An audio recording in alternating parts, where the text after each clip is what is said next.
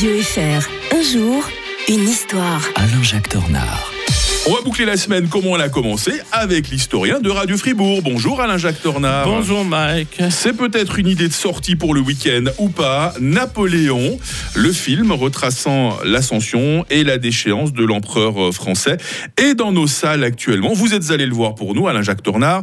Est-ce que vous le conseillez ou pas? Ah, qu'est-ce que je dois vous dire? Je suis très mitigé avec, avec, avec, ce film, 158 minutes quand même, euh, pour en ressortir un peu, un peu étonné quand même par euh, le personnage.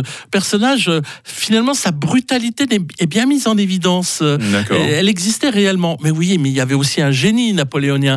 Je dis toujours, vous savez que c'est comme un ordinateur, il fonctionnait tellement avec une telle vivacité, et ça, on passe complètement à côté. on le voit charger sabre au clair, puis y aller à grands coups de canon uniquement, euh, c'était quand même autre, autre chose, Napoléon. On le voit même sabrer euh, à, Waterloo, ce qui est totalement faux. Alors, là, sur les, les aberrations voilà, justement, là, c'est l'historien que j'ai envie d'entendre et non le, le cinéphile. Au pire, à la critique de Patrick Ramu sur son Instagram. Est-ce que le film retrace bien l'aspect historique? Alors, il, retrace bien l'atmosphère d'une époque, sans doute, c'est vrai.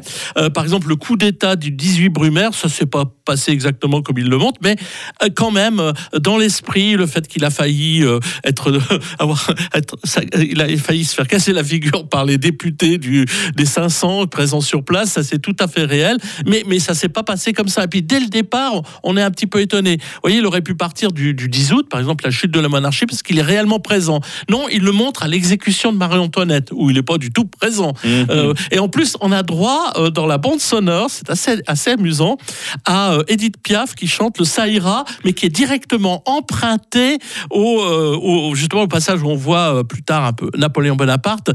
c'est Si Versailles m'était compté de Saché Guitry. D'ailleurs, je recommande pour ceux qui veulent voir un film sur Napoléon de voir non pas Si Versailles m'était compté, mais le Napoléon fait par Saché Guitry, où il fait jouer par deux acteurs différents, le bon Bonaparte et Napoléon, parce que c'est hmm. deux époques totalement différentes. Alors bon, je ne vous parle pas du, des aspects euh, euh, très ridicules. Par exemple, on sort des tranchées carrément à Waterloo, alors que bien entendu, ils n'ont pas eu le temps de faire des, des tranchées.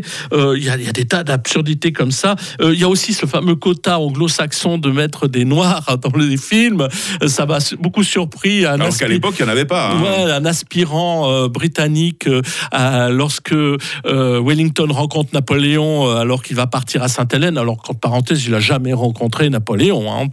Mm. Ça, c'est assez frappant. On voit des officiers noirs. Enfin, c'est assez étonnant. On voit bien que c'est là la politique des, des quotas. Et, euh, on appelle ça l'inclusion, Alain Jacques, s'il vous plaît.